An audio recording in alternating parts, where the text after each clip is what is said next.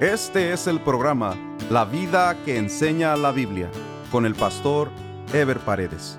Un programa de reflexión bíblica sobre la manera que Dios espera que vivamos los cristianos, quienes estamos llamados a dar testimonio de nuestra fe en Jesucristo a través de nuestra manera de vivir. Continuamos con la serie La creación y el origen de todas las cosas. Este es el estudio número 2 titulado el primer día de la creación.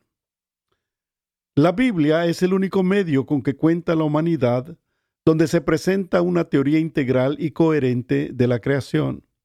La Biblia no solo presenta el origen de todas las cosas, sino que establece el porqué de la creación, es decir, su propósito. Un estudio sencillo de las Escrituras muestra y comprueba que la creación fue un acto soberano de Dios en un periodo de tiempo normal que Dios mismo estableció para la existencia humana en este mundo, tal y como es descrito en los primeros versículos del libro de Génesis. Para ello es muy importante entender los primeros cinco versículos de Génesis, porque ellos encierran el primer día de la creación y porque a estos cinco versículos se les ha dado diferentes interpretaciones. Génesis 1 del 1 al 5 dice, En el principio creó Dios los cielos y la tierra, y la tierra estaba desordenada y vacía, y las tinieblas estaban sobre la faz del abismo, y el Espíritu de Dios se movía sobre la faz de las aguas. Y dijo Dios, sea la luz, y fue la luz. Y vio Dios que la luz era buena. Y separó Dios la luz de las tinieblas, y llamó Dios a la luz día, y a las tinieblas llamó noche. Y fue la tarde y la mañana un día. La complicación para algunos empieza en la interpretación de los primeros dos versículos. Esos dos versículos dicen, en el principio creó Dios los cielos y la tierra, y la tierra estaba desordenada y vacía, y las tinieblas estaban sobre la faz del abismo y el Espíritu de Dios se movía sobre la faz de las aguas. Algunos teólogos sostienen que el versículo 1 narra una primera creación y el versículo 2 otra diferente.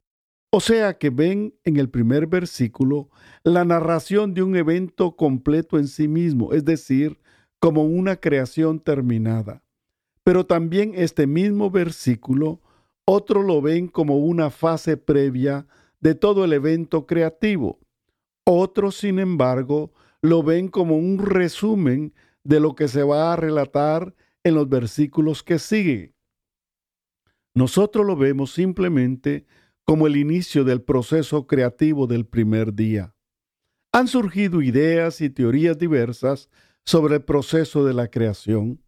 Dentro de estas ideas está la más aceptada entre algunos estudiosos de las escrituras que dice que los versículos 1 y 2 son un encabezado o un resumen general de toda la creación, la cual empieza luego en detalle a partir del versículo 3, que dice, y dijo Dios, sea la luz, y fue la luz. Según esta teoría, el versículo 1 establece que Dios da origen a los cielos y la tierra. El versículo 2 describe la condición y la manera en que se inició el acto creativo. Luego viene el detalle de la narración a partir del versículo 3. Sin embargo, nosotros consideramos que estas suposiciones se alejan de la realidad y nos obligan a regresar a la lectura simple de los primeros cinco versículos de la Biblia, pues los mismos son una unidad que contienen la narración de la obra creativa de Dios en el primer día. Esta lectura unida nos lleva a la idea de que los versículos del 1 al 5 contienen la obra creativa del primer día. De la misma manera, los versículos del 6 al 8 nos narran la obra del segundo día y los versículos del 9 al 13 la obra del tercer día y así sucesivamente vemos que no hay ningún vacío, ninguna brecha y ningún abismo de tiempo entre los versículos 1 y 2, ni mucho menos en los días de la creación. No tenemos por qué congeniar con los científicos que dicen que la Tierra tiene millones de años de vida, porque por un lado, aunque sean científicos, no tienen ninguna base completamente comprobada en sus afirmaciones, y por otro lado, lo que Dios crió, lo crió con la suficiente madurez para la vida. La prueba es que Adán fue creado como un adulto. Adán no fue un embrión o un bebé cuando fue creado, sino un adulto. De la misma manera, los animales, los árboles y la naturaleza fueron creados con madurez de vida, porque para Dios no hay nada imposible. Y lo más asombroso es que todo lo que fue creado, todo lo que vino a existir, fue creado de lo espiritual, de lo que no se veía o existía físicamente, como dice Hebreos 11.3.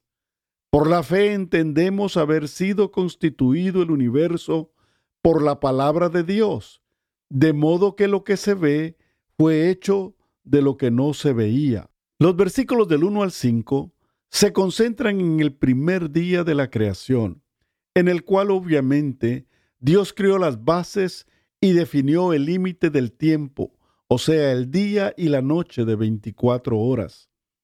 Según el original hebreo de la Biblia, los versículos 1 y 2 están unidos por la conjunción bau o wow en hebreo, cuyo equivalente en español es la Y, o sea, una conjunción hilativa, la cual le da continuidad a las declaraciones de cada versículo. Debo aclarar que no todas las versiones recogen esta continuidad, pero las versiones más importantes como la King James en inglés y la Reina Valera revisada en 1960 en español sí la recogen. Por otra parte, el versículo 3 se inicia también con la misma conjunción y, lo que determina que el versículo 3 está continuando algo que viene del versículo 2, por lo cual no tiene sentido separar el versículo 1 del 2 ni el versículo 3. Este principio de hilación o continuidad se repite en los versículos 4 y todos los demás versículos del capítulo 1 de Génesis y continúa en los primeros tres versículos del capítulo 2 que incluyen el descanso del séptimo día. Todos estos versículos mencionados inician con la misma conjunción hilativa y esto nos indica que el relato de la obra creativa de Dios y contenida en el texto de Génesis 1.1 al 2.3 tiene una estructura gramatical común, formando una secuencia narrativa completa, lo cual constituye una unidad literaria. El versículo 4 del capítulo 2 rompe con esta estructura gramatical e inicia otro relato.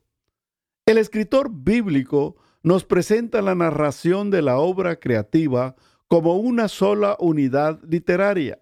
La obra creativa de Dios se llevó a cabo en siete días, de los cuales seis son propiamente del proceso creativo y el séptimo día es la convalidación de los seis, por lo que la intención del escritor bíblico es presentar una idea continuada y completa del proceso creativo como un todo, sin encabezados, ni introducciones, ni resúmenes, pues la narración completa de los siete días de la creación, o sea, de Génesis 1.1 a Génesis 2.3, constituye una introducción en sí misma del Génesis y de toda la Biblia.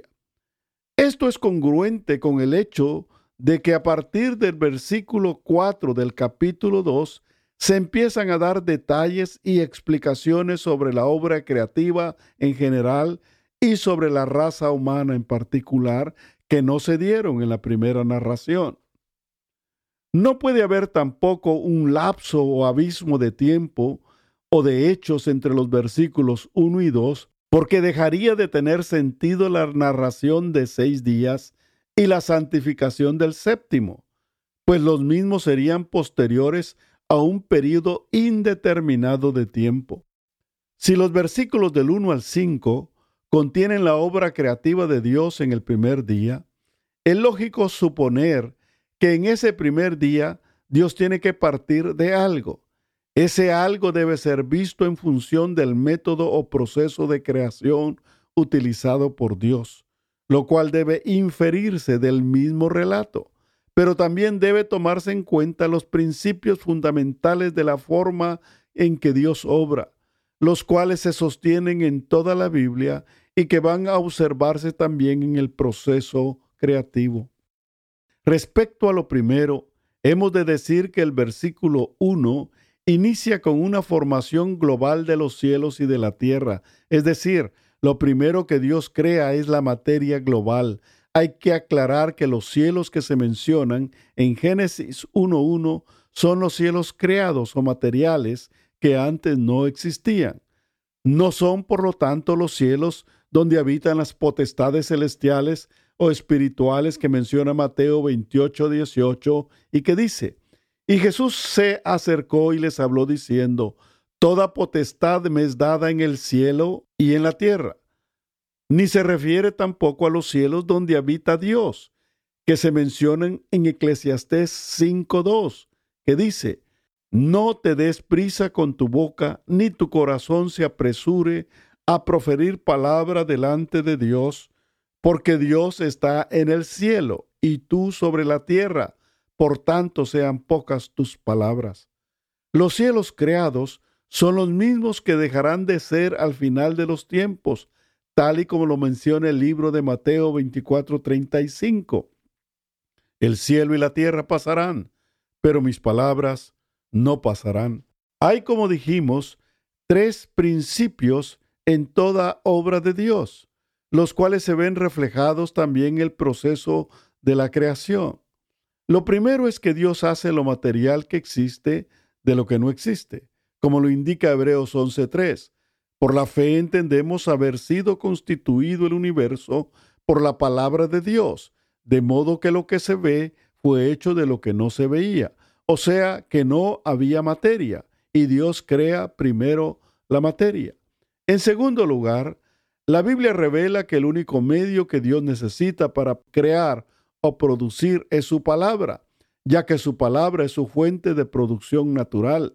Salmos 33.6 dice, Por la palabra de Jehová fueron hechos los cielos, y todo el ejército de ellos por el aliento de su boca. Por lo tanto, Dios hace primero lo más vasto, lo que para nosotros sería lo más difícil, el universo como un todo global e inmediato. En tercer lugar, Dios desarrolla un orden, el cual corresponde a sus propósitos. Los cielos y la tierra iban a sustentar todas las formas de vida que Dios se disponía a desarrollar. Por lo tanto, es lógico que primero se haga el asiento o fundamento y luego lo que va a habitar allí. El hombre viene a ser la razón primordial y la gloria de la obra creativa de Dios y por ende la última cosa creada y el propósito de todo lo previo, como dice Salmos 8 del 3 al 8. Cuando veo tus cielos, obra de tus dedos, la luna y las estrellas que tú formaste, digo, ¿qué es el hombre para que tengas de él memoria? y el Hijo del Hombre para que lo visites. Le has hecho poco menor que los ángeles, y lo coronaste de gloria y de honra.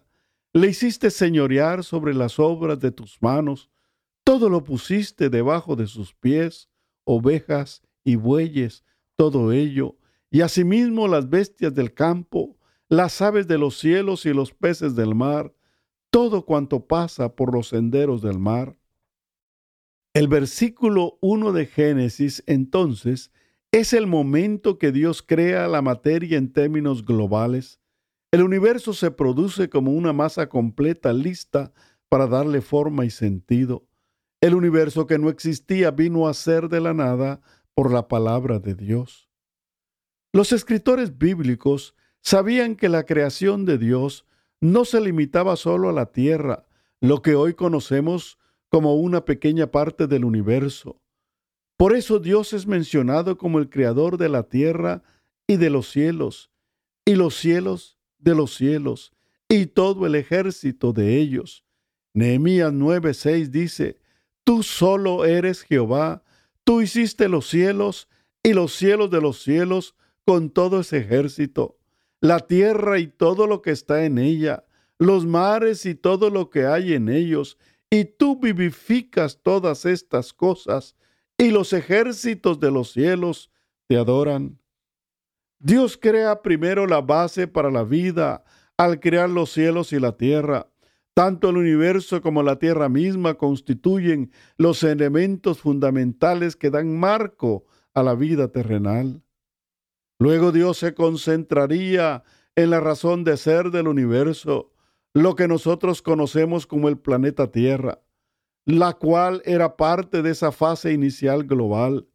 Es lógico que la masa creada, la Tierra como una gran materia, estuviera desordenada y vacía, una condición similar a la que presentan el resto de los planetas y cuerpos celestes que permanecen inhabitados, porque la Tierra no contenía aún nada y no se le había dado forma y contenido.